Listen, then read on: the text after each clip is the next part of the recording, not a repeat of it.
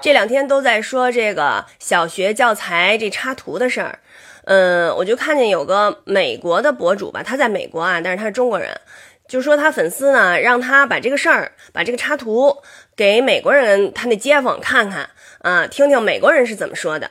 结果呢，他就给人拿去看去了。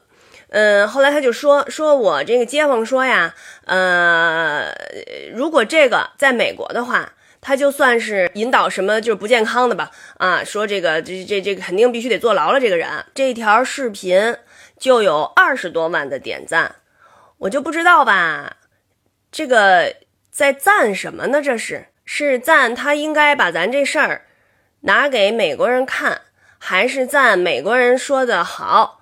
啊，说的对，这本来不是什么好事儿吧？就是你你家丑还不能外扬呢，你这个完了你还拿给美国人去看，还让人评评完了以后，咱这边还给点赞，哎呦。回过头来，咱说这教材哈，您说孩子看教材，他能看多长时间呀？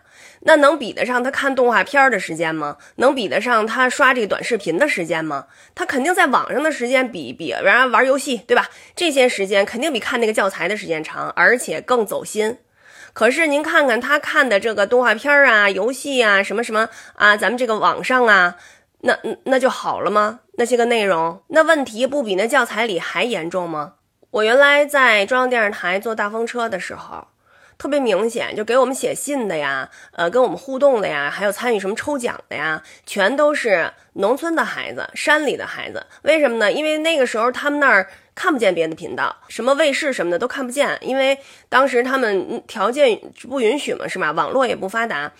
城里的孩子没有看央视大风车的，人家都看，都在网上啊找这找那看，嫌我们这个节目土啊，这个这个不够时尚。但是您翻回头来想一想，我们做的这些个内容。歌颂党，歌颂祖国，教孩子怎么文明有礼貌啊，教孩子从小怎么树立自己的这个主人翁责任感，等等等等，都是一些非常积极正面的内容。那孩子呢，他小，他肯定喜欢看一些特别逗乐的，比如说这个小品，对吧？他就爱看，但是他并不能理解说什么叫做讽刺，什么叫做歌颂，媒体。还有家长、老师这些引导就非常重要了。都说呀，孩子是我们的未来，对吧？那孩子的价值观就是我们中国未来的价值观，孩子的审美就是咱中国未来的审美，孩子的行为习惯、孩子的思维模式，那就是咱们中国今后的未来。我也做了那么多年的这个儿童工作了哈，在这个六一儿童节即将到来的时候，我也多唠叨两句。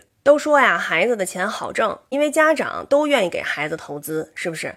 可是您作为这个商人啊，您作为这个呃产品的内容的生产者，您自己也有孩子，是不是？您不能把教育当买卖来做，然后把这个呃所有的东西都当做商品。教育是不能够用金钱来衡量的。给孩子做东西呢，您得凭良心。